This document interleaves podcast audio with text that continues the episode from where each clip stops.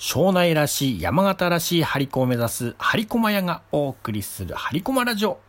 どうも、張り駒屋ひろゆきでございます。縄文の女神が発掘されたことで有名な船形町にサバネ山地蔵堂サバネ山そばがあります。山からの眺めと美味しいそばが人気のお店です。張り駒屋の張り子を置いていただいてもうすぐ1年。先日お店で何気ない話をしていた中で、サバネ山そばらしい張り子をなんか作りましょうよという話になり、この夏ずっと考えていました。サバネ山なのでやっぱりお猿さんの張り子、お蕎麦を食べてるお猿さんなんかいいかなと思いました。背中にはサバネ山、そばの山と入れました。県直子のぬむとむぐの漢字で、そばの山と言ってみてください。そばの山。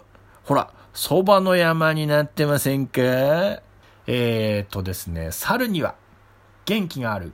ぐんぐん伸びる。病気が去るという意味があり、お蕎麦にはですね、細く長く長生きの願いが込められてきました。そして、ついに完成、名付けて、蕎麦猿。3体絵付けしたので、今日お届けしてまいりました。山の上はやっぱり涼しく、お蕎麦も美味しかったです。お蕎麦を食べているというか、もう水の流れをですね、いただいているような清涼感。なかなかこういうお蕎麦ってないんですよね。さあ、3匹の蕎麦猿たちを、良源ちゃんとおかみさんに可愛がってもらうんだよ。達者でね。ああ、振り返ってはいけない。振り返ってはいけない。そういえば背長さ書くとき、サバネ山の根っこの字を書き忘れたような。いやいや、振り返ってはいけない。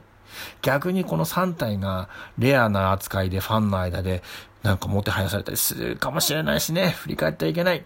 頑張るんだぞ、蕎麦猿道中、畑には蕎麦の花がいっぱい咲いていました。もうすぐ新蕎麦の季節ですね。